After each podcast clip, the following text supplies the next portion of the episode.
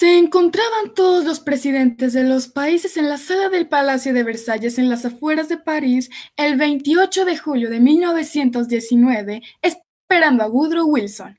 Varios presidentes y gobernadores hablaban entre ellos de lo, de hartos que estaban de la Primera Guerra Mundial. Ah, qué bueno que Woodrow por fin afirmó esta reunión para, firmar, para terminar esta guerra. Ya perdí más del 60% de mis bienes en esta situación. Sí, ministra de Japón, queremos terminar con esto. Igual yo también he perdido mucho. Opino que terminemos con esto ya, ya que hemos perdido territorio, ganadería, etcétera. Entonces, estamos de acuerdo de que tenemos que parar esto de una vez por todas. Tanto ministra de Japón como la ministra de Francia y yo hemos perdido mucho. ¿Vieron que Alemania será castigado por todo lo que ocasionó? Sí, y también escuché que les darán algunos recursos a los países aliados. ¿Cuál será su objetivo? Hmm, que nuestros países velen por la paz internacional al igual que recuperemos lo que perdimos. Por culpa de esta guerra ya no tengo nada de ganadería y territorio. Es un honor tenerlos aquí, damas y caballeros.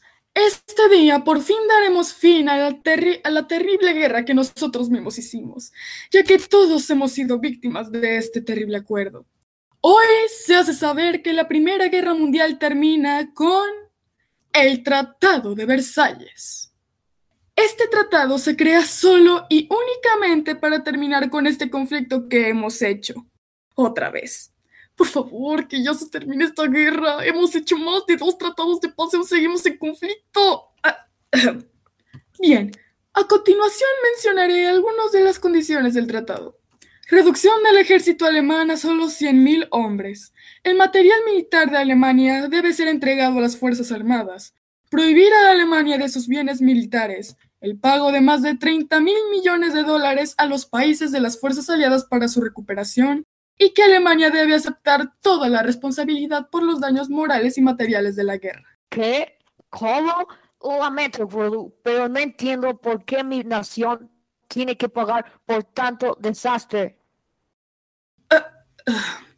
Es porque usted, lamentablemente usted, caballero, fue causante de la mayor cantidad de daños. ¿O lo niega? Mm, no es por echarte toda la culpa y la responsabilidad, Alemania, pero creo que tu nación tiene que pagar el desastre. Nos quedamos sin nada, sin ganadería, sin territorio, y no es justo. Hmm. Bien, sin más que decir, terminemos con este conflicto. Alemania, ¿Te gustaría hacer los honores de firmar primero?